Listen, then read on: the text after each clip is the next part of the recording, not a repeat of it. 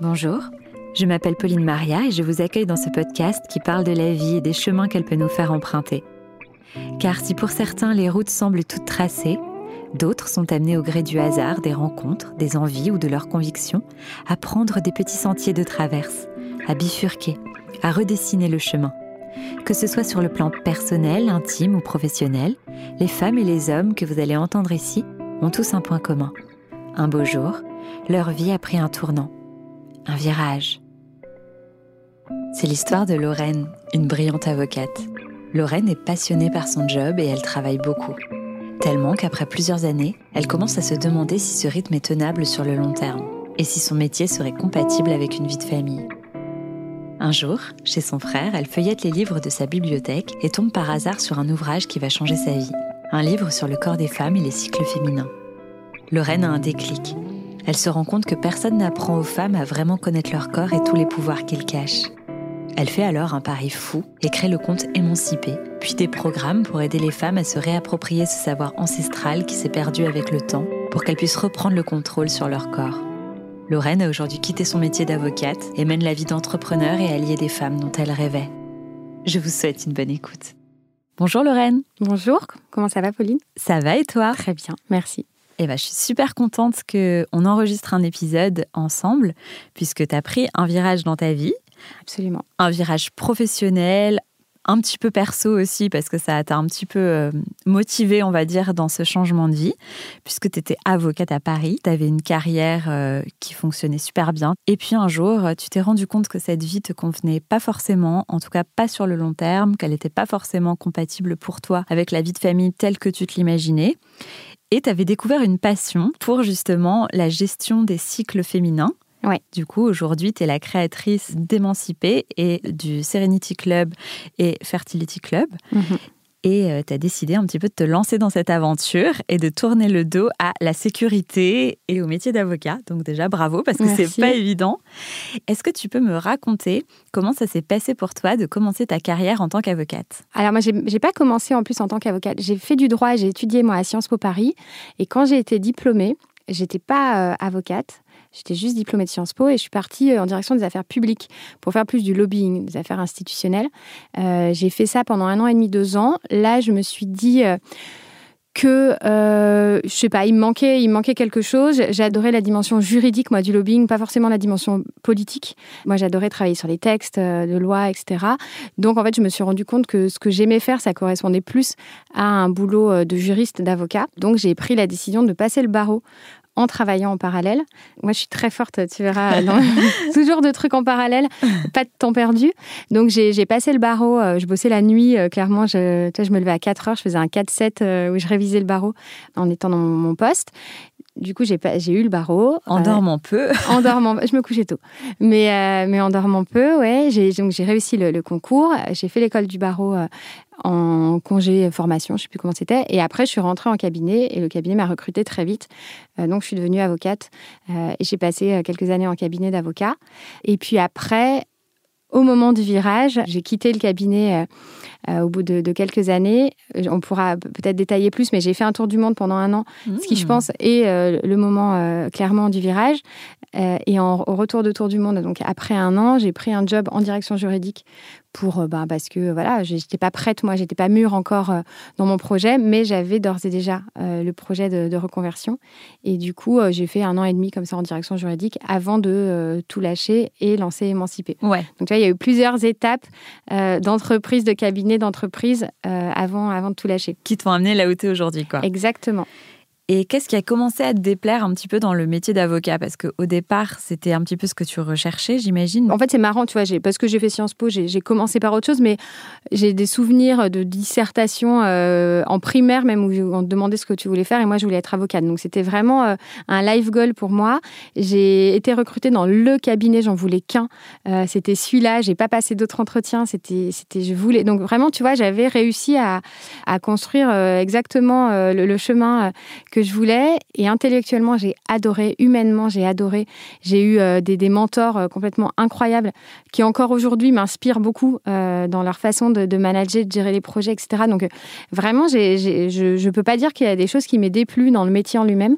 Par contre, ce qui était compliqué, c'est que j'étais encore jeune, mais je me projetais un petit peu dans, le futur et je me disais, mais en fait, ça va être quoi ma vie si je fais ça? Parce que justement, les exemples que j'avais au-dessus de moi, c'était des gens, tu sais, parfois, tu as des boîtes où, bon, bah, quand tu démarres, euh, tu te fais un peu fouetter, tu bosses comme un fou, et puis tu vois que les gens, plus ils montent, plus ils gagnent quand même en équilibre, en qualité de vie, et plus ils délèguent. Alors que là, c'est vrai que les, exemples que j'avais au-dessus de moi, ils bossaient autant que moi. Euh, on partait tous du cabinet, pas avant 21h30, 22h. Enfant, pas enfant, tu vois. Et du coup, je me disais, oh là là, mais est-ce que c'est vraiment ça, la, vie que je veux? Et donc, je pense que c'est cet équilibre-là que je, qui m'allait très bien à l'époque, parce que ben, moi, en fait, à 22h, je sortais, j'allais boire des coups, tu vois, c'est en fait la vie m'allait. La notion du temps libre est pas la même. Ouais, exactement. Et puis, enfin, t'es à flux tendu, mais tu vois, t'es es jeune, t'es plein de, plein de fougue.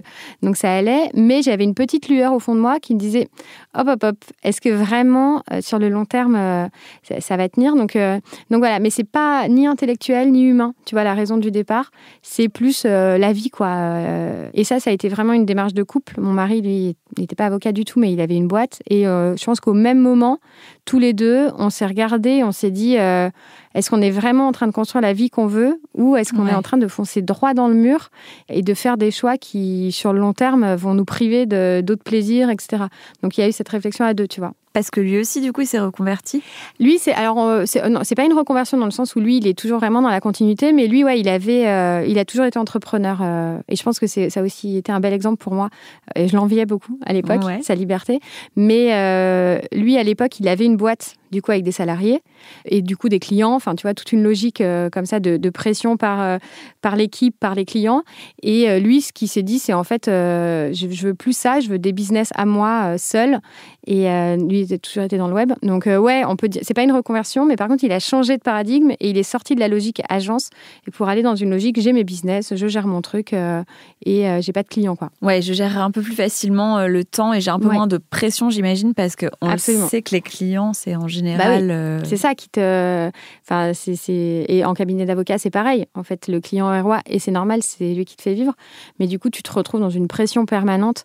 Et puis c'est, nous, c'était pas des clichés. Hein. Le client qui t'envoie un mail à 18 le vendredi pour un truc pour lundi 8h. Mmh. Ça nous arrivait tout le temps, tu vois. Mmh. Donc, euh, on a été tous les deux, je pense, dans cet étau du. Euh, on veut plus de liberté, on veut faire des choses qui nous parlent plus. Et moi, en plus de lui, j'avais ce besoin de sens, je pense, qui commençait à arriver, et ce besoin de, de passion par la matière. Tu vois, euh, moi, intellectuellement, j'adorais mon job. Par contre, la matière que j'avais entre les mains, tu vois, c'était très, enfin, du droit des affaires, droit de l'environnement ça me passionnait pas quoi. Faire du mm. parc éolien tu veux j'avais pas de, gros kiff. Réfléchir au truc ça me plaisait mais le, parc éolien en lui-même euh, ça m'intéressait pas.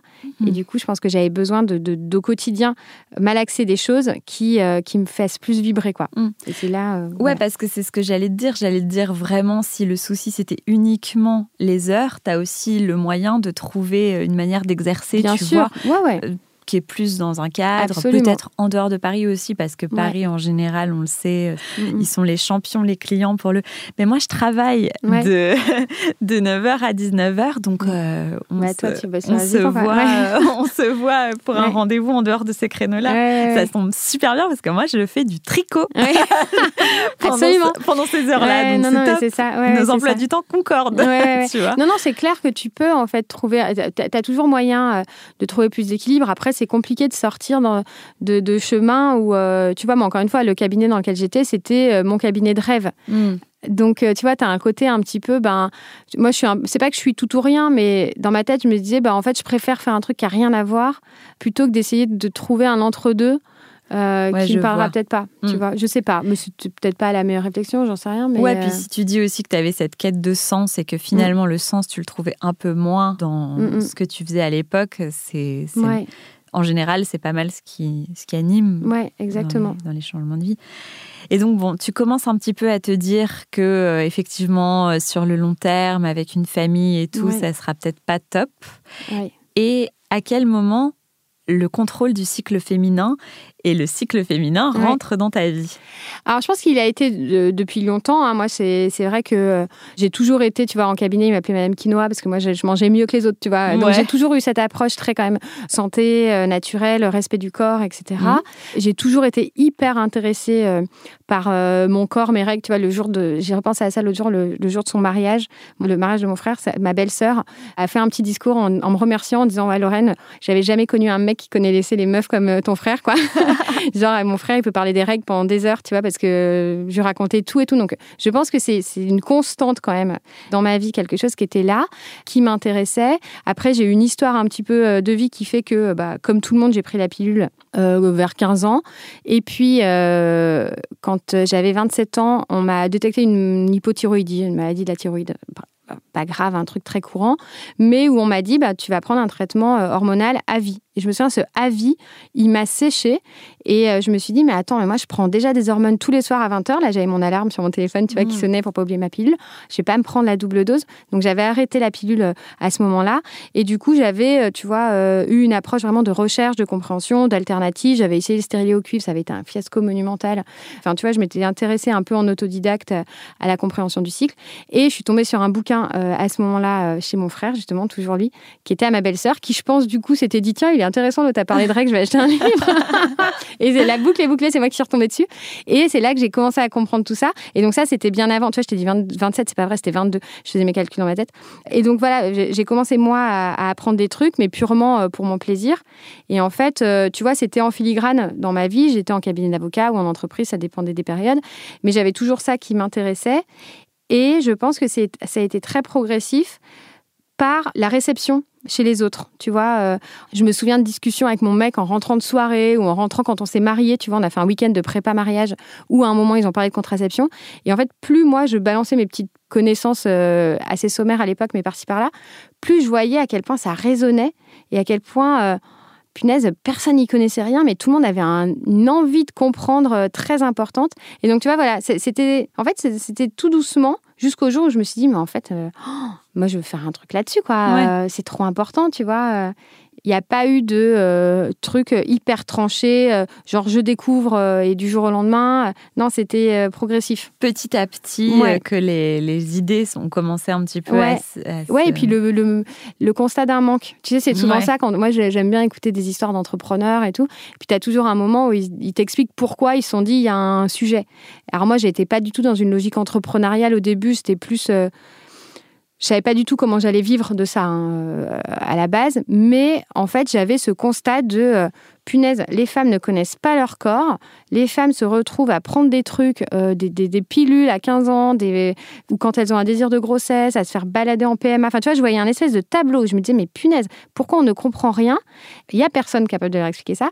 Et les petits trucs, quand vraiment tu vas chercher l'info parce que euh, voilà, tu veux te former, comprendre, c'est pas du tout accessible au commun des mortels. Enfin, tu vois, c'est soit parce que euh, tu es très catho, tu te maries et tu vas te former aux méthodes naturelles, tu vois, donc là, on va t'apprendre un peu ton cycle, soit tu es dans une démarche euh, euh, très euh, féminine de reconnexion, tu vois, à ton corps, mais c'est encore un discours très particulier. Je trouvais personne qui disait, en fait, je vais t'expliquer comment tu marches, et puis tu en feras ce que tu en veux derrière, et tu feras des choix si tu as un enfant, si tu n'en veux pas, tu sauras gérer ton corps. Tu vois, j'ai vraiment, moi, fait ce constat de ce manque et de ce besoin de, d'explication, de pédagogie, de, de, donner les clés aux femmes ça, tu vois, je l'ai senti et j'ai plein de moments euh, un peu clés dans ma tête que je revois où je me disais, euh, OK, il y a besoin de faire un truc, tu vois, il y a besoin d'en parler, il y a besoin d'éduquer. Hmm. Parce que toi-même, au moment où on t'a diagnostiqué de l'hyperthyroïdie... Hypothyroïdie, ouais. Ouais, hypo, hmm. pardon, hmm. thyroïdie, tu as galéré un peu euh, pour te reconnecter à ton cycle et euh, faire sans pilule, ça a été difficile et tu as constaté que tu aurais bien aimé te ah connaître. Ouais, moi je jouais avec le feu, tu vois, euh, j'avais vraiment cette sensation et puis en plus qui était entretenue par le corps médical ou quand on me disait bon, je vous represserai votre pilule, je disais non non, pas besoin. Bon, vous avez fait poser un stérilet entre-temps, non non, pas besoin. Tu vois qu'on me regardait genre parce que j'avais pas de désir de grossesse à l'époque. tu vois, j'avais vraiment on, me renvoyait à cette image de vous êtes complètement tarée mademoiselle, hmm. vous êtes inconsciente et moi moi-même, comme j'étais pas formée, j'étais complètement en freestyle, un peu autodidacte, j'avais cette sensation de bon bah elle va arriver quand la tuile. Donc oui, j'avais je me disais mais qui me forme? Qui, Mm. euh, auprès de qui je vais chercher ça euh, J'avais personne. Donc euh, je l'ai vécu évidemment. Et quand j'ai voulu un bébé aussi, où là d'un coup je me suis dit mais en fait je ne connais rien, je ne sais pas faire un bébé. Enfin, tu vois. Ouais, ouais, bien sûr. Et, et donc j'ai eu ce stress de euh, est-ce que ça va marcher, est-ce que ça va pas marcher, est-ce que je sais faire, est-ce que je suis capable de tomber Mm. enceinte. Moi j'ai toujours vécu en étant persuadée que comme j'étais jamais tombée enceinte par accident, tu vois, Oui, bah je me oui. disais bah en fait c'est que ça marche pas. Tu vois. Et, et qu'on t'avait dit que c'était hyper dangereux euh, Ouais, de voilà. gérer ta contraception comme Oui, ça, oui, tu oui. t'étais dit, bah mince, c'est qu'il y a un problème. c'est- qu'en fait, il y a soit moi, soit lui, et puis te- forcément, tu es une femme, donc tu t'autoflagelles, donc c'était moi. Mm. Je disais, forcément, il y a un blême, parce que je ne connaissais pas mon corps et que j'étais pas capable de, de confirmer que mon corps fonctionnait bien. Alors qu'aujourd'hui, bah moi, je sais très bien que tout va bien. Tu vois, Mm. alors il y a des périodes où ça va moins bien, euh, des périodes de ma vie, mais en fait, euh, c'est ça que j'essaie d'expliquer aux femmes, c'est qu'on a, un- on a des indicateurs intégrés, et une femme est capable de confirmer qu'elle ovule bien, de confirmer qu'elle est fertile, de confirmer que euh, son cycle est équilibré. Tu vois, il y, a- il y a plein de choses qu'en fait, on, on peut faire quand on connaît son corps, qu'on sait l'observer, et qui soulagent vachement. Et moi, j'ai vécu Ouais. ces périodes de euh, soit euh, je suis tarée, je joue avec le feu parce que, bah, en gros, je fais l'amour avec mon mec alors qu'on veut pas de bébé, soit euh, je- on veut un bébé et euh, mon Dieu, est-ce que ça marche quoi Ouais. Est-ce que je suis fertile Donc ouais, ouais, je suis vraiment passée par toutes ces Par stades-là. toutes ces, Ouais. toutes ces étapes. Ouais. Et du coup, quand tu décides d'arrêter au départ, premièrement, que tu poses ta démission pour partir faire le tour du monde, Oui. comment c'est reçu quand tu l'annonces dans ton cabinet Ouais. et par tes proches? Alors, euh, dans le cabinet, j'avais hyper peur parce que pour moi, c'était un, un énorme aveu de faiblesse. Je ne sais pas pourquoi. Tu vois, j'avais la sensation d'abandonner euh, le navire, d'être d'être celle qui, euh, qui disait stop, euh, tu vois. Et donc, euh, je me souviens que j'avais cette trouille-là de euh, on va me juger, tu sais, toujours les femmes Ouais. aussi, toujours peur d'être jugées. On va se dire que je suis faible ou quoi. Et alors, en réalité, pas du tout. Euh, J'ai un peu fait le bureau des pleurs pendant des semaines où tout le monde qui venait me voir en me disant mais oh, t'as tellement raison, mais je Ouais. t'envie tellement, t'as du courage, tu as courage. tu vois, j'avais pas l'impression de faire un acte courageux. Et après coup, je me suis dit bah ouais, en fait, c'était courageux, tu vois, Mm. d'oser partir pour euh, en l'occurrence, faire un tour du monde, effectivement, pendant un an, mais avec euh, derrière bah, cette idée de, reconversion, de quitter Paris, etc. Donc, euh, donc dans le cabinet, ça n'a pas du tout été euh, accueilli comme je le craignais, au contraire. Par contre, niveau perso, j'ai eu beaucoup de mal à faire comprendre parce que, ben, tu vois, moi, j'ai des parents très à l'ancienne. Alors, mon père, moins, mais ma mère, beaucoup plus, où, ben, en fait, tu as cette voie-là, elle est toute tracée, elle est royale en plus. Qu'est-ce que tu vas changer, tu vois? Ouais. Donc, euh, gros syndrome de l'imposteur euh, à ce moment-là, parce que euh, on me donnait un peu cette impression de non seulement d'être complètement euh, folle, de ouais, quitter ça, irresponsable. irresponsable absolument, et illégitime d'aller sur les sujets sur lesquels j'allais parce que j'avais pas fait une fac de médecine, j'étais pas gynéco, j'étais pas sage-femme et tu vois, on me faisait comprendre que c'était pas ça mon talent à moi. Enfin, tu vois, Mhm. j'allais sur un truc qui était pas mon domaine. Ouais. Donc là, ça a été plus compliqué. J'imagine que ça n'a pas dû être facile. Et puis en plus, dans ces cas-là, pour la confiance en soi, c'est pas évident. C'est horrible. Ouais. C'est horrible. Par contre, mon mari, qui lui est un vrai entrepreneur, tu vois, il a toujours, il a monté sa boîte en- quand il était en école de commerce, il a toujours été comme ça. Lui, il m'a vachement poussé parce que lui, il est, il n'a pas du tout le syndrome de l'imposteur. Lui, tu Mm. vois, il est beaucoup plus. Bah, en fait, quand on veut, on peut, on se forme, on fait machin. Donc lui, c'était, il était hyper moteur. Par contre, c'est vrai que ouais, autour de moi, c'était plus compliqué. Et je pense que ça allait beaucoup plus quand tu passes d'un métier. Enfin, tu vois, c'est facile. Tu dis, je suis avocate. Bon, il n'y a pas de sujet. Tu vois, tout le monde sait ce que c'est. euh, tout le monde trouve ça plutôt cool. Bon, après, il y en a qui n'aiment pas les avocats, mais en tout cas, tu vois euh, ce que ça veut dire. Et puis personne ne va te dire Ah, et comment tu gagnes ta vie? Oui, voilà, c'est ça. Ouais, ouais, exactement. qui est ouais, pas- et- ouais, ouais, Et exactement. c'est- quoi ta source de revenus? Oui, absolument. Et tu en vis? C'est ça. Et donc là, tu passes de ça à là, encore aujourd'hui, tu vois, alors que clairement j'en vis, tout va très bien, mais en soirée, j'ai encore du mal à dire ce que je fais. Tu vois, ouais. et un jour, il faudra que je me pose avec moi-même et que je, je réfléchisse à une phrase facile, mais je pense qu'elle est impossible, tu vois, euh, Mm. à trouver, c'est beaucoup plus compliqué. Mais tu vois, de, voilà, de, de quitter cette facilité, euh, ce- Ouais, voilà, ouais. et pour rentrer dans un truc, euh, tu fais quoi? Ouais, j'aide les femmes à comprendre leur cycle pour avoir un bébé ou ne pas en avoir ou machin, enfin, tu vois. Et puis j'écris des livres, et puis je fais des spectacles, et puis je fais, enfin, tu vois, au bout d'un moment, tu sais plus ce que tu racontes, quoi. Ouais, et puis tu vois, c'est un peu euh, le mal de notre génération, c'est-à-dire que effectivement, avocat, euh, médecin, plombier, enfin tu vois, il y a Ouais. plein de métiers. euh, D'ailleurs, j'ai tout mis au masculin, Ouais. avocat ou avocate. Enfin tu vois, on sait ce que c'est, Et euh, dans l'inconscient collectif, tout le monde, enfin, c'est un vrai métier. Exactement. Mais les nouveaux métiers qui émergent, etc.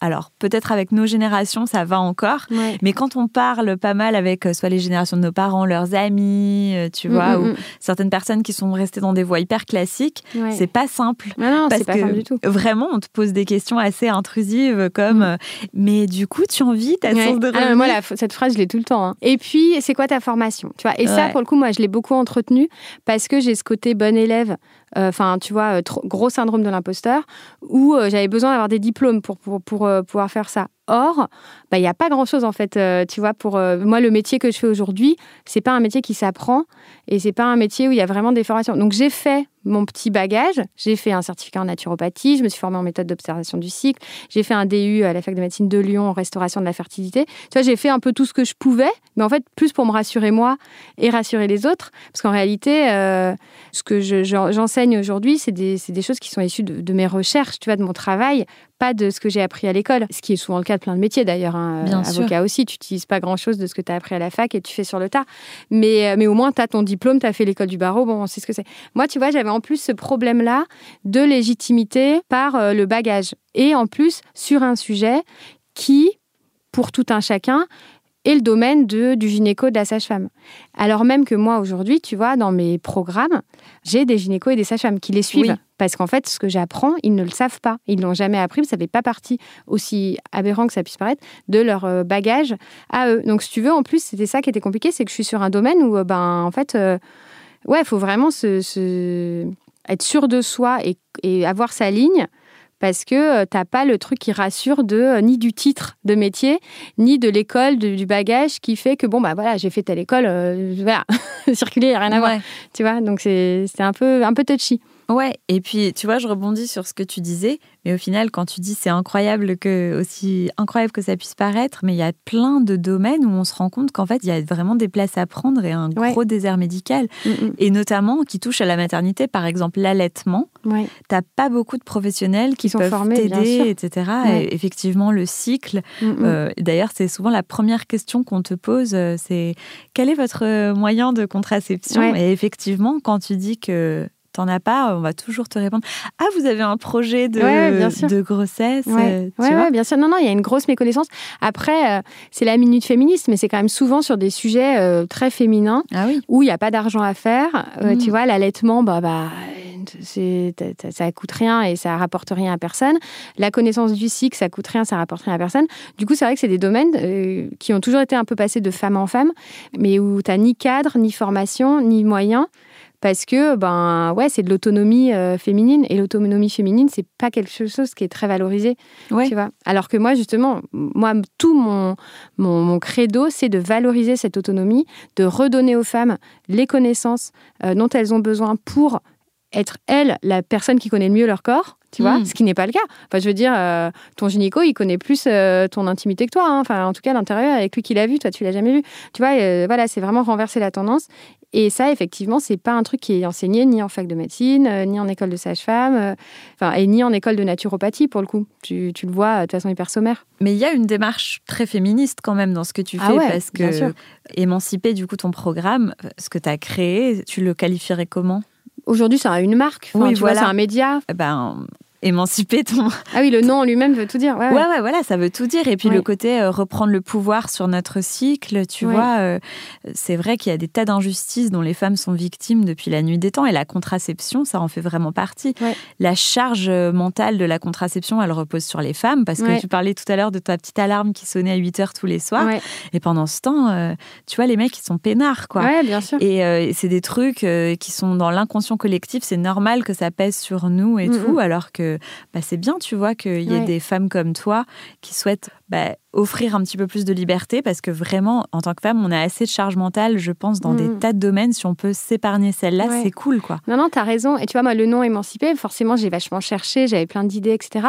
Et celui-là, pour moi, il était évident parce que, pour moi, certes, dans les années 60-70, c'était féministe que de prendre la pilule, que d'être euh, justement Libre. d'être libre, d'avoir le contrôle euh, de la contraception. Et moi, mon point de vue, c'est qu'aujourd'hui, ça l'est tout autant de se dire, bah, en fait, non, moi, j'ai pas envie de me pourrir la santé, Mm. euh, j'ai pas envie de, de porter cette charge-là, j'ai pas envie d'avoir des effets secondaires, euh, j'ai pas envie de euh, potentiellement euh, nuire à ma fertilité, enfin, tu vois, tout ça. Et donc, de m'émanciper de ce cadre-là et de retrouver ma liberté autre, mais, euh, tu vois, de femme, qui va certes avoir toujours un peu de charge, parce que bon, là, on rentre pas dans le détail, mais aborder son cycle au naturel, bah, ça demande de s'observer, ça demande d'être à l'écoute, ça demande, de, tu vois, de- au quotidien, de, de suivre son cycle.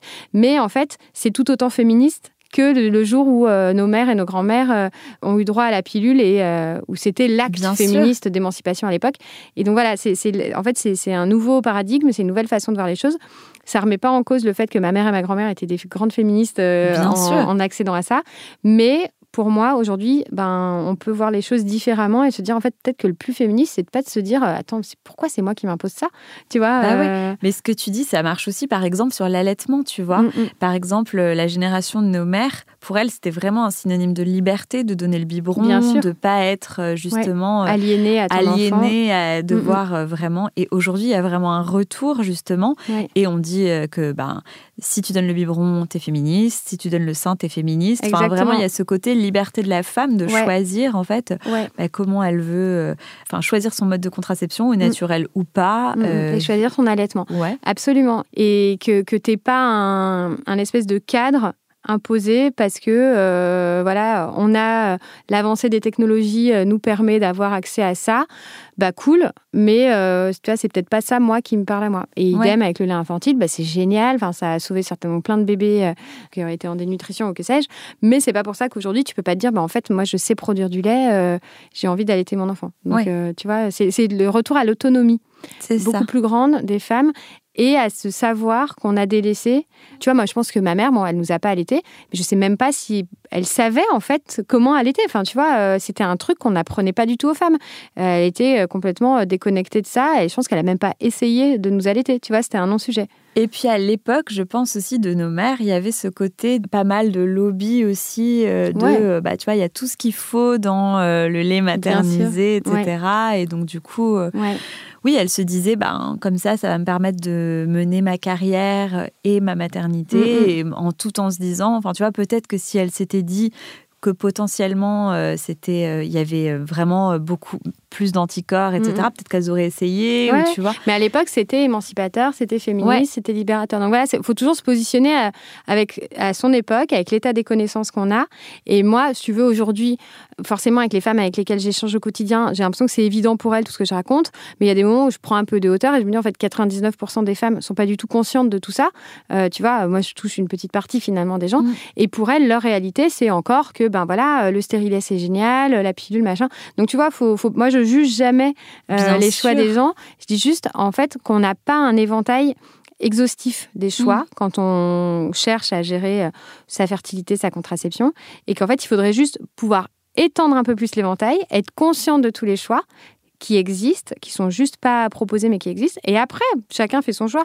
Et moi, il y a des périodes de ma vie où la pilule, je l'aurais peut-être prise même en, sachant ce que je sais aujourd'hui, parce que j'avais euh, pas de mec stable, que euh, je voulais prendre aucun risque, je voulais pas devoir reposer sur euh, mes partenaires, tu vois, j'en sais rien. Donc, euh, tu vois, ça enlèverait au fait que tout est bien, tout est utile. C'est juste qu'il faut redonner aux femmes la connaissance pour qu'elles puissent faire un choix éclairé et euh, adapté à leur vie euh, à l'instant T. Et puis Mm. demain, tu changes d'avis et voilà. Et moi, il y a des nanas avec qui je parle qui parfois tu sais, m'écrivent un peu avec honte en me disant Lorraine, faut que je t'avoue un truc, j'ai repris la pilule. je dis, Ah, bah, c'est très bien, bah, tu Ouais. vois. Tant mieux si c'était ça. euh. Mais juste, tu sais maintenant, tu sais ce que ça fait sur ton corps, tu sais comment ça fonctionne, tu sais ce que ça bloque. Et ben voilà, ben, c'est très bien, tu vois, mais t'en es consciente. Oui, bien sûr. Et puis tu sais aussi, si tu arrêtes après-demain, tu sauras comment faire Pour retrouver des ça. cycles naturels. Ouais, ouais, pour exactement. retrouver tes cycles et Mm. savoir où t'en es dans ton cycle. Mm, mm, tout à fait. Et donc, tu me disais tout à l'heure que quand tu as fait ton tour du monde, ça a commencé à être un petit peu plus clair pour toi, vraiment le projet euh, global et ce que tu avais envie de faire. Ouais. Tu penses que d'avoir pris un peu de distance, d'être sorti un peu du stress, parce que souvent, je trouve, on a l'impression, tu sais, quand on a la tête dans le guidon, Mm, mm. que c'est un peu impossible de euh, réfléchir euh, sereinement et de voir clair, quoi, Ouais. tu vois. Et donc, est-ce que tu penses que d'avoir pris un peu de hauteur et de distance, ça t'a aidé? Ah ouais, ouais, clairement. C'est un luxe ultime, mais qu'on devrait tous euh, s'offrir, à- on devrait tous pouvoir s'offrir à un moment donné, de d'appuyer sur pause Ouais. et de, de se dire, ok, là, en fait, euh, j'ai un an devant moi pour euh, me dire de comment je veux que ma vie soit, soit faite. Et c'était pas du tout uniquement professionnel. Hein. Ça a été une réflexion beaucoup plus globale. Nous, on a quitté Paris à ce moment-là. Il y a eu plein de choix sur euh, c'est quoi la famille qu'on veut, c'est quoi euh, la vie qu'on veut, c'est quoi le boulot qu'on veut. Enfin, tu vois, c'est ouais, ça a été un moment très très structurant. Tout en étant hyper décontracté. Enfin, tu vois, on se faisait pas des réunions de brainstorming, tu vois, le matin sur la plage, genre bon, comment on va être. Mais par contre, progressivement, les, trucs se, décantaient et on voyait un peu où on voulait aller. Donc, ouais, ouais, c'était hyper. Euh, enfin, incroyable de pouvoir faire ça et de pouvoir le faire après avoir bossé. Tu vois, souvent tu fais ça en fin d'études, avant de faire ton premier job, etc. Des, voyages comme ça.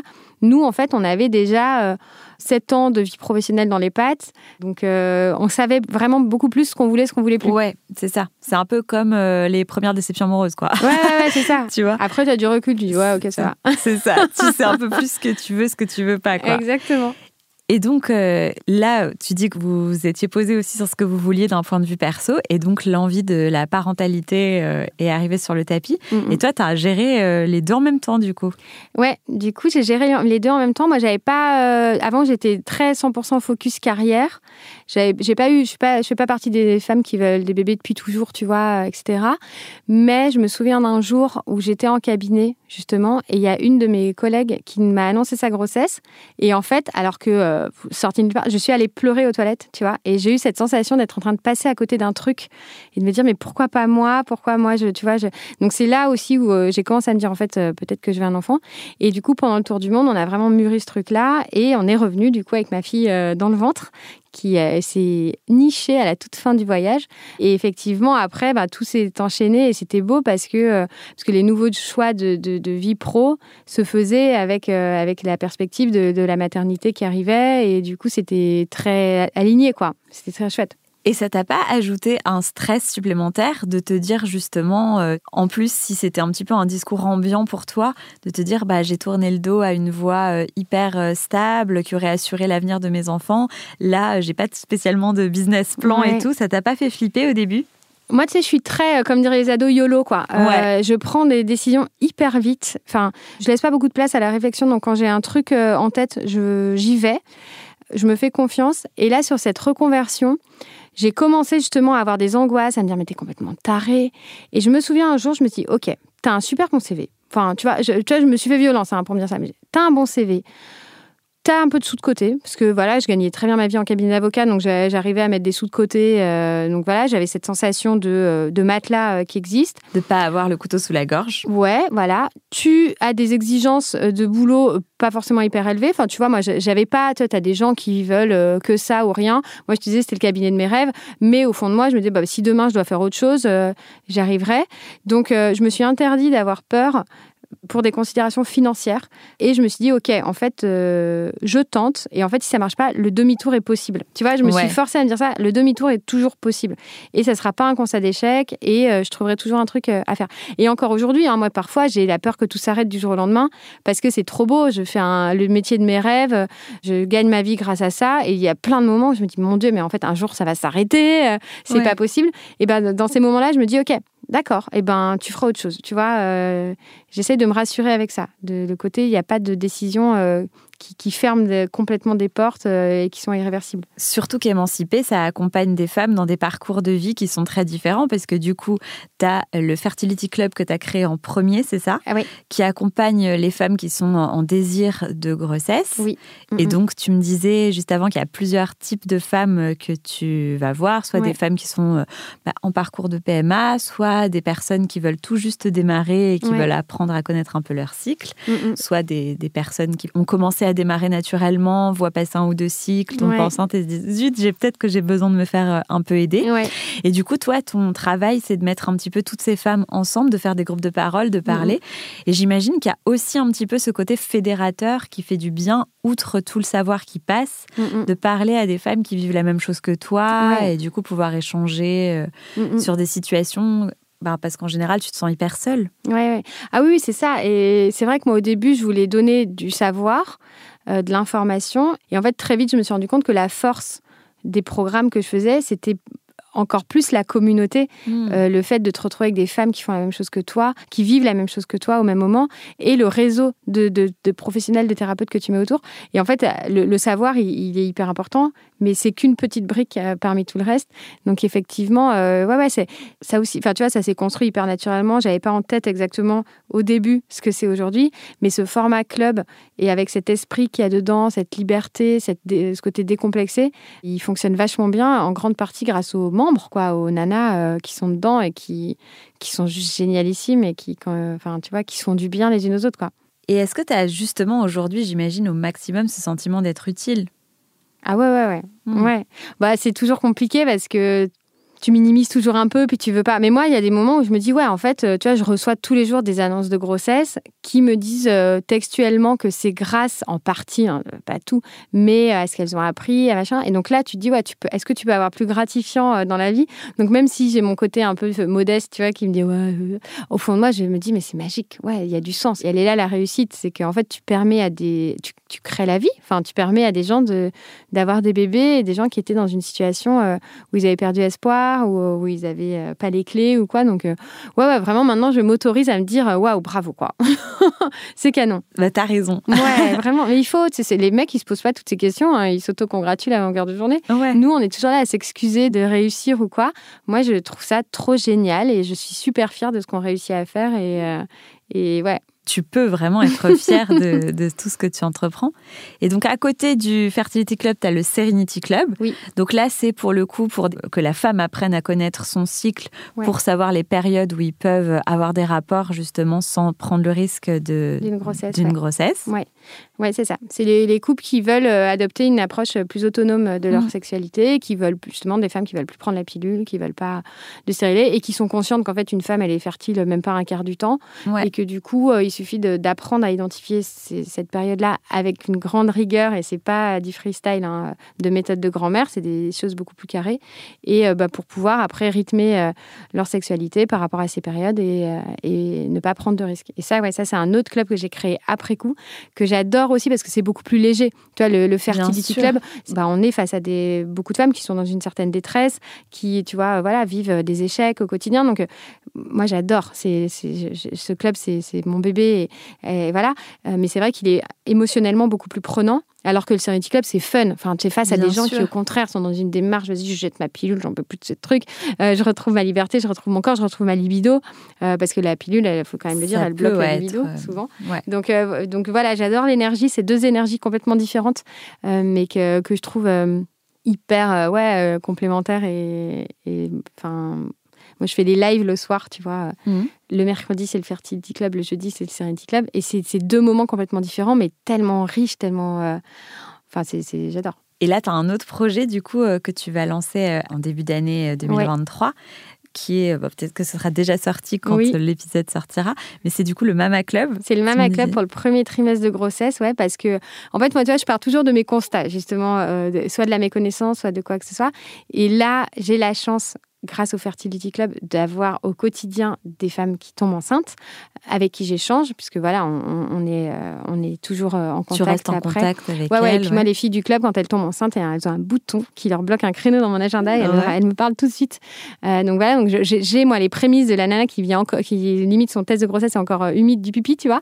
Et, euh, et du coup, je, et pour- et je l'ai vécu moi-même aussi. Ce premier trimestre, il est long, il est plein d'angoisse. Il y a une espèce d'omerta énorme où en fait, bah, la Sécu, t'es pas encore enceinte, t'as pas déclaré, euh, ton employeur, enfin, personne sait que t'es enceinte, personne ne doit le savoir parce que bon, attention, euh, tout peut arriver, hein, madame, vous pouvez faire une Mm. fausse couche à tout moment. Et à côté de ça, bah, tout dans ton corps, dans ton cœur, dans ta tête, te hurle que t'es enceinte, t'es potentiellement super malade, etc. T'as 12 milliards de questions sur euh, ce que tu peux faire, pas faire, manger, pas manger. Et du coup, moi, je, je vois ces femmes euh, euh, dans cette espèce de solitude du premier trimestre euh, qui paraît interminable euh, et, euh, et dans lequel euh, on manque euh, de soutien, de clés, etc. Et donc voilà, j'ai du coup, je crée un, un club pour ce premier trimestre-là, avec, euh, il y a une gynécologue, il y a une sage-femme, il y a une pharmacienne, il y a une diététicienne, enfin, il y a vraiment toute une équipe derrière pour apporter toutes les réponses hyper fiables, pas les réponses de Wimom ou Doctissimo, mais, euh, Ouais. mais des réponses bien baquées, euh, sans, sans interprétation, et un lieu d'échange aussi, parce que, voilà, c'est... Souvent, on ne veut pas forcément en parler à tout le monde autour de soi. On garde son, son secret pour se préserver ou pour plein de raisons euh, plus ou moins euh, justifié, mais peu importe. Et là, d'avoir un espace avec des femmes exactement au même moment que toi, de leur vie, et avec qui tu peux, euh, tu peux partager mm. ce que tu vis. quoi. Mais tu vois, je rebondis sur un truc que tu disais sur le fait que quand on vit son premier trimestre, la grossesse, ça n'existe pas et tout. Mm. Et je trouve que c'est quelque chose qu'il faudrait bousculer un petit peu dans les mentalités. Et c'est super bien que toi, tu prennes un peu le sujet à bras le corps. Parce que, par exemple, à contrario, je trouve qu'en tant que femme, comme les gens savent que euh, ben, c'est logique de pas le dire dans les trois premiers mois. Si par exemple à un moment tu as, euh, je sais pas, euh, tu travailles en entreprise, tu as un pot de départ ou quoi que ce soit, mm. et que bah, comme tu sais que tu vas devoir bosser après, tu te dis bah, je vais pas euh, boire du champagne, mm. tout de suite c'est oh enfin, tu vois, et du coup on se retrouve à se forcer ah, à boire un petit verre ah pour pas qu'on puisse ah, penser ça. Parce que voilà, il y a ce côté un petit peu autour du premier trimestre où du coup, bah, tu vois, en tant que femme, tu es un peu scrutée, observée. Ah mais t'es complètement scrutée. Et si, si tu le dis, t'es folle? C'est ça. Tu vois, moi je me souviens, ma première grossesse, je l'ai annoncée à mes amis du coup en rentrant autour du monde euh, parce que j'étais trop heureuse et euh, j'étais peut-être à six semaines de grossesse. Enfin, tu vois, c'était le tout début. Et j'ai une de mes meilleures amies que j'adore, mais tu vois, elle m'a dit, mais t'es complètement folle de nous le dire, Lorraine. Tu vois, mm. et elle m'a séché. J'étais, ah bah, pourquoi tu dis ça? Enfin, tu vois, après, je me suis dit, putain, j'ai peut-être fait une connerie, j'aurais pas dû le dire et tout. Enfin, alors qu'en fait, moi, j'avais juste, j'étais naïve, j'avais envie de le partager.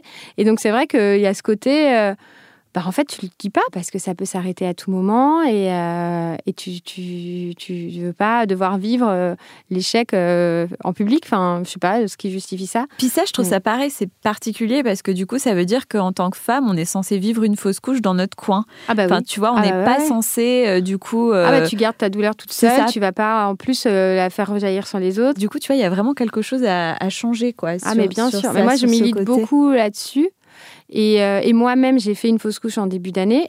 J'en avais parlé à plein de gens que j'étais enceinte. Alors, mon petit cercle, hein, chacun son village. Je n'en avais pas parlé à tout le monde, mais j'avais des amis euh, bien choisis à qui j'en avais parlé.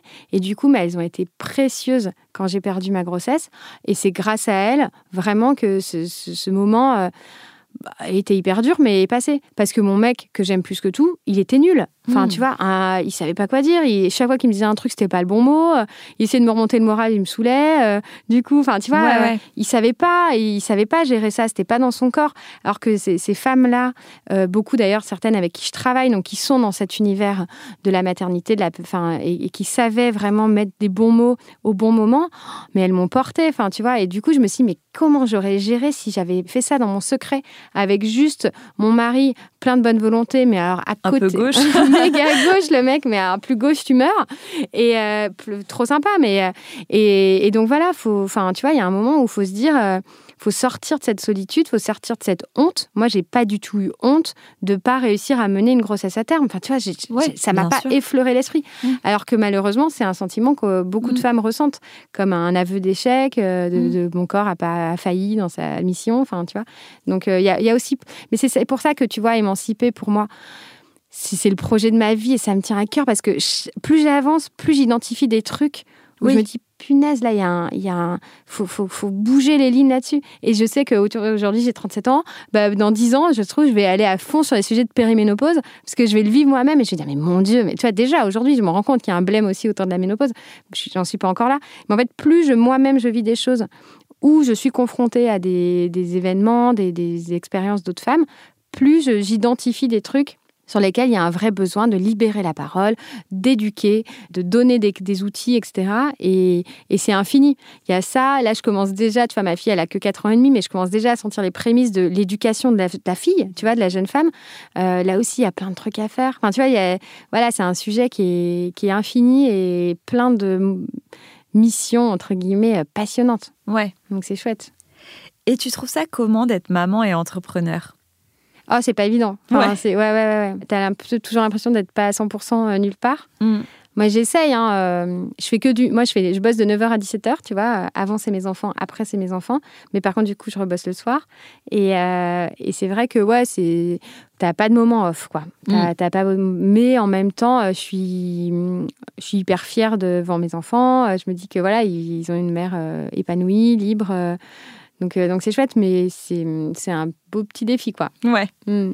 Parce que tu vois, je trouve ça super important d'en parler parce que c'est vrai qu'on a un peu tendance, en ce moment, je trouve, dans la société, à glorifier énormément l'entrepreneuriat et tout ça, alors que c'est quand même euh, rempli de challenges, de stress. Ah ouais, ouais. Il y, a des bons côtés euh, dans les choix que font chacun, tu vois. Bien parce sûr. qu'être salarié, ça a aussi un côté beaucoup plus. Ouais, bah, tu as moins de, t'as moins de risques. Tu Ouais. vois, euh, moi, parfois, je te dis, j'ai des coups de, de stress où je me dis, mais si ça s'arrête demain, tu vois, nous, on a engagé des choses, voilà. euh, Un prêt, li- Ouais, un voilà, truc, des prêts liés à notre situation actuelle.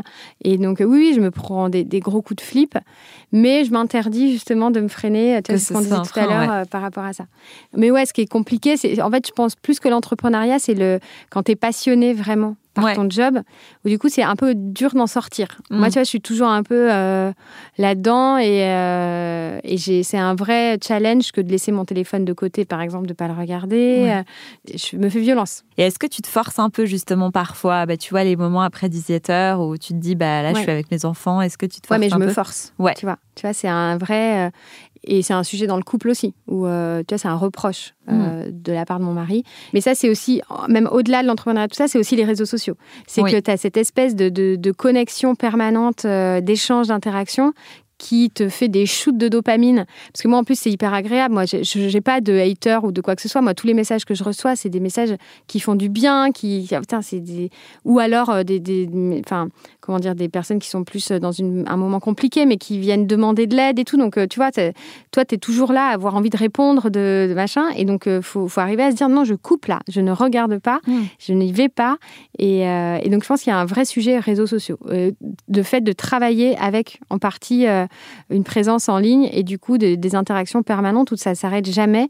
Et moi, si un jour, pendant 24 heures, je vais pas sur Instagram, mais je le paye tellement cher parce que j'accumule un nombre de messages, un, nombre de retard, trucs. Donc, tu vois, tu as toujours un peu cette espèce de, de pression de, ben, en fait, euh, si je vais pas là, euh, demain, je vais galérer. Donc, tu vois, tu t'interdis un peu de, de couper vraiment euh, pendant une Ouais, période. La déconnexion, euh, c'est pas. Bah, de- de- c'est la déconnexion sanction, quoi. Ouais, tu sais que tu vas le payer derrière. C'est ça. Donc, euh, c'est ça qui est compliqué. Mm. Et, je, et je- je suis très admirative des personnes dont c'est 100% du job, que par exemple des, des femmes qui sont influenceuses sur Instagram, par exemple, et où tout repose là-dessus. Moi, à la rigueur, tu vois, c'est une partie de mon job, c'est la vitrine, en fait, euh, Instagram. Tout le reste, c'est euh, mes clubs, c'est... euh, j'ai écrit un livre, enfin, tu vois, je fais plein de trucs. Et du coup, bon, je me dis, si au pire, je me détache un peu de ça, il y a d'autres choses qui continuent à tourner. Mais sinon, c'est vrai que c'est un côté... euh, c'est une prison un peu. Enfin, tu vois, tu peux jamais vraiment en sortir. Et puis du coup, les personnes qui se concentrent, enfin, dont c'est vraiment la source de revenus, les réseaux Ouais. sociaux, j'imagine que tu tombes aussi facilement dans le côté de l'algorithme. Ouais, voilà, ouais, de ouais. C'est pas toi euh, qui décides de tout. Tu ouais, subis euh, des choix euh, d'algorithme, de, de- donc euh, ouais, ouais, c'est une certaine pression. Et moi, c'est vrai que pour le coup, je refuse, par exemple, d'en faire une source de revenus. Ouais. Je fais pas de partenariat, je veux pas euh, dépendre de ça pour que ce soit uniquement ben, mon lieu d'échange, mon lieu de pédagogie, tu vois. C'est là où je fais vraiment de, de l'information, etc. Mais, euh, mais que j'ai pas ce stress en plus derrière de euh, putain, faut que je ren- j'en ai des copines qui, qui font de l'influence ou quoi, de euh, faut que je poste un truc pour telle marque avant 21h, machin et tout. Tu vois, moi, je veux pas me Ouais, rajouter ça. rajouter ça, Ah oui, non, alors que tu as déjà beaucoup de Ouais, ouais, ouais. business euh, à, enfin, en Oui, oui, cours oui. c'est pas ça ma, ma façon de, de monnayer, entre guillemets, euh, mon activité. Et, et ça, je pense que c'est encore plus stressant. Et quand tu as une vie de famille et que tu as du coup ces, ces engagements de postes, de trucs, euh, ça, Ouais. je, je suis admirative. Finalement, toi aussi, tu as des engagements, c'est juste qu'ils sont ailleurs, mais tu vois, Oui. tu as tes, Oui, tes clubs, ouais, ouais, bien etc. Donc, euh, c'est aussi ta forme de raison, pression à toi, tu vois. Mm. Mais oui, c'est sûr, il y a différentes sources de stress euh, en général. Et je rebondis juste sur un truc qu'on disait juste avant. Est-ce que dans le Serenity Club, les hommes qui sont présents, tu les trouves investis? Oui, euh, alors euh, que ce soit dans un club ou dans l'autre, c'est clairement pas eux qui font la démarche euh, De d'achat. Alors dans le Serenity Club, si. Je te Ouais. dis une bêtise, j'en ai deux ou trois, je les adore, qui ont acheté eux-mêmes et qui ont fait la démarche parce que ils voulaient eux, tu vois, avoir cette contraception là. Mais c'est vrai que à la base, mon public entre guillemets est clairement à 99% féminin. Mais ben, en fait, ça reste des gens qui sont dans des logiques de couple. Alors, il y a toujours euh, dans les clubs, par exemple, des femmes seules qui font de la PMA solo ou quoi, donc, euh, ou des couples de femmes. Mais c'est vrai que la grosse majorité, c'est des couples euh, hétérosexuels. Idem pour la contraception. Et plus j'avance, plus les hommes apparaissent et plus je prends mon pied à accompagner les hommes. Et, et que ce soit dans un club ou dans l'autre, ils, prennent une place de plus en plus importante. Moi, je, leur donne une place aussi de plus en plus importante où je crée du contenu avec eux. Tu vois, hier, j'étais avec une urologue, andrologue qui est géniale, une nana qui a mon âge, qui est euh, super chouette, ou qui va intervenir aussi, tu vois, pour vraiment leur expliquer comment ça marche, les spermogrammes, les trucs comme ça. Euh, donc, je leur apporte du contenu et euh, on se fait des moments euh, en live que eux et moi. Et c'est les plus beaux moments. Quoi. Ils me font trop craquer. Voir un homme parler de sa fertilité, parler de sa sexualité, parler de ses doutes, euh, parler de sa, gestion euh, de sa famille, etc. C'est tellement rare que euh, c'est incroyable. Donc, bah, C'est pour ça que je te pose la question parce que ça mérite d'être mis en avant quoi quand ça arrive. Ah oui, oui, bien sûr. Mm. Mais c'est vrai que un homme de lui-même, enfin c'est très cliché ce que je dis, hein, mais en tout cas c'est ce que j'observe au quotidien. Il va pas chercher l'info, il va pas, tu vois, c'est pas lui qui fera la démarche. Par contre, quand tu quand tu sais lui parler et que ça résonne un petit peu, les discussions sont hyper profondes quoi. Mm. Enfin, moi, j'ai des, soirées avec des mecs qui, tu vois, qui, enfin, c'est ma minute crue, mais qui dit, moi, je brande plus, je peux plus l'avoir. ouais, le, le, sexe sur commande, moi, je ne peux plus l'avoir. Du coup, je n'arrive plus à bander. Et moi, je suis là, mais, mais, merci de le dire, quoi. Vous êtes tellement, tellement d'hommes qui vivent ça, mais personne ne le dit. Donc, euh, tu vois, euh, tu as un côté très euh, spontané et, et d'oser dire des trucs euh, que personne raconte, mais qui sont la réalité de tellement de couples en désir de grossesse, mm. où en fait, au bout d'un moment, tu ne peux plus te voir en peinture. Et quand il faut éjaculer, oh punaise, surtout pas quoi. Laissez-moi tranquille, je veux pas, je veux pas la voir. Donc, euh, tu vois, c'est, moi j'aime beaucoup euh, intégrer les hommes dans, les, dans les clubs parce qu'ils me font trop rire. Ouais, donc finalement, tu es l'allié des femmes et aussi des hommes. Ah ouais, ouais, ouais. Bien sûr. Et quand je fais les soirées avec les hommes, j'interdis les nanas de venir. Ah je dis, vous me les laissez tout seuls. Parce qu'après, ils osent pas quand vous êtes derrière. Donc, tu sais, il y en a plein qui me disent, ouais, j'écoutais un peu derrière la porte. mais parce que, voilà, il y a un moment où tu as, aussi besoin d'avoir des espaces. Il y en a plein de moments en couple, mais un espace à toi. Et toujours cette histoire de club. Et là, des mecs qui se retrouvent entre mecs à parler de ça pour la première fois, à se dire T'as réussi, toi, à faire le spermogramme? Moi, j'ose pas, euh, j'ai peur de pas réussir, euh, justement, parce qu'il y a une infirmière à la porte, j'arriverai jamais à bander ou quoi. Ben, punaise, ils se parlent jamais de ça, en fait. Tu vois Donc, il faut, euh, faut leur laisser ces espaces aussi, parce que c'est comme ça que tu avances et c'est comme ça que tu, dans un couple, tu arrives à, voilà, à, ben, à l'avoir ton bébé, quoi. Parce que, tu vois, c'est des étapes mm. qu'il faut passer, des freins qu'il faut lever aussi. Ben, en tout cas, euh, je te remercie beaucoup. Je souhaite une très longue vie du coup euh, à Émanciper et un très gros succès au Mama Club. Ouais, j'espère que ça va être chouette. Je trouve que c'est génial euh, comme idée et je suis sûre que c'est pas ta dernière idée. Ouais, ouais, non, non, il y a plein. Et en tout cas, euh, vraiment, ton parcours est très inspirant et je te remercie d'être venu le partager avec moi. Avec joie. Merci à toi de donner la parole. Et puis voilà, c'est le, virage. Euh, on aura raconté le virage et c'est chouette. Le virage de ta vie, pour Exactement. le coup. Le plus gros virage de ta vie, parce que tu en as pris quand même pas mal. Ouais, absolument. Merci beaucoup. Je te remercie, Lorraine. À bientôt. À bientôt. Voilà, le moment est venu de se quitter. J'espère que vous avez apprécié cet épisode. Je vous donne rendez-vous la semaine prochaine pour découvrir un nouvel invité, un nouveau parcours et se faire embarquer dans un nouveau virage. En attendant, prenez soin de vous et bonne semaine.